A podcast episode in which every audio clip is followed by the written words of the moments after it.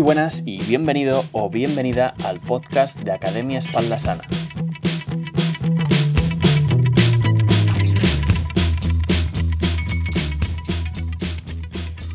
En el episodio de hoy vamos a hablar sobre un aspecto que en ocasiones no tenemos demasiado en cuenta a la hora de entrenar y que puede afectar nuestros entrenamientos.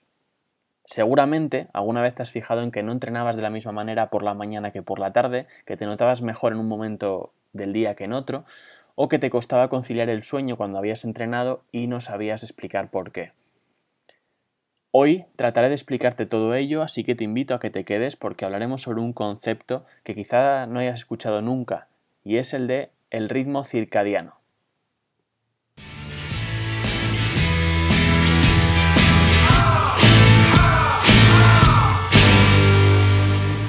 Comencemos dando una breve definición.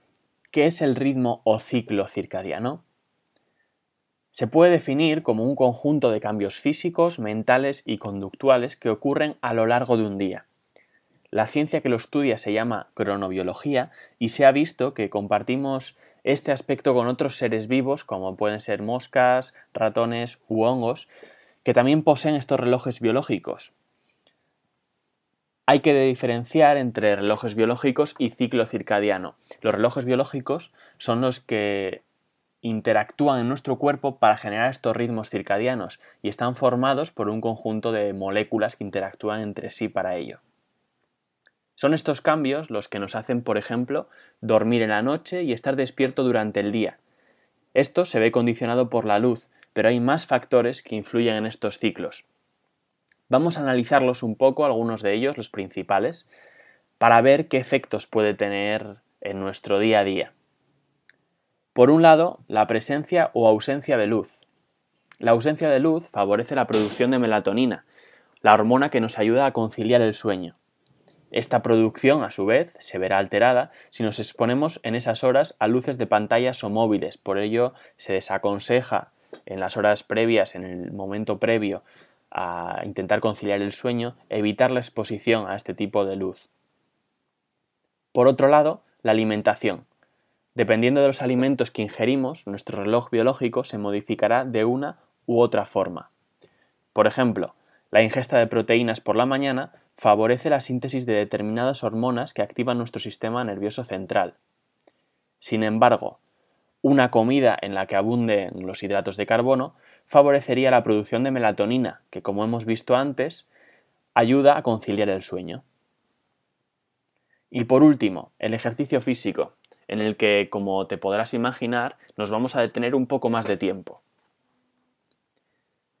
Estudios como el de Kuzma y colaboradores en 2016 muestra que existen una mayor mejora en el aumento de la masa muscular cuando se realiza entrenamiento de fuerza dirigido hacia ese objetivo por la tarde, Ellen y Canaley el año pasado estudiaron también los efectos de los ritmos circadianos y determinaron que en población con diabetes tipo 2 el mejor momento para entrenar era en general tras las comidas, pero concretando un poco más después de cenar.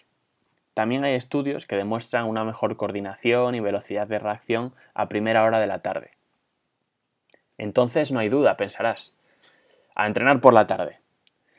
Pero como muchas cosas en esta vida, no es blanco o negro. Entrenar por la mañana tiene efectos beneficiosos en nuestro metabolismo. Además, el ejercicio favorece la secreción de hormonas como la serotonina, la dopamina o la endorfina, las conocidas como hormonas de la felicidad, que ayudan a reducir el estrés y la ansiedad y aumentar el ánimo. Por tanto, puede ser una buena herramienta para comenzar el día con energía y buen humor.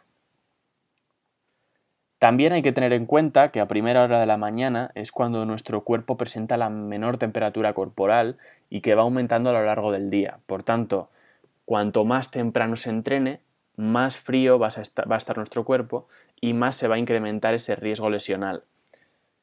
Por otro lado, entrenar a últimas horas del día puede frenar o disminuir esa producción de melatonina, por tanto se verá alterado el sueño y con ello el descanso será peor.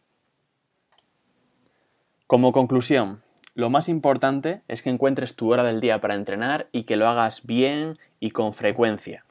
En un segundo plano tienes que tener estas consideraciones que te acabo de dar, pero no debe ser lo prioritario.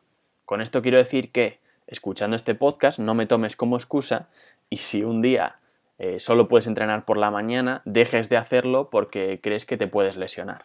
Simplemente son recomendaciones y consideraciones que debes de tener en cuenta, pero por encima de todo ello está el hecho de que te mantengas activo, de que te ejercites y entrenes de manera frecuente.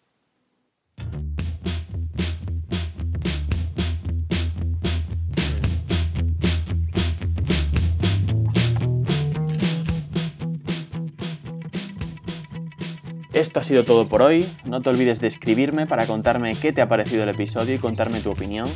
Nos vemos la próxima semana con otro capítulo, aunque también puedes encontrarme en el Instagram a Academia Espalda Sana o en mi servicio de asesoría online de la Academia Espalda Sana, donde ayuda a personas con hernias o dolor de espalda a entrenar de forma segura y eficaz.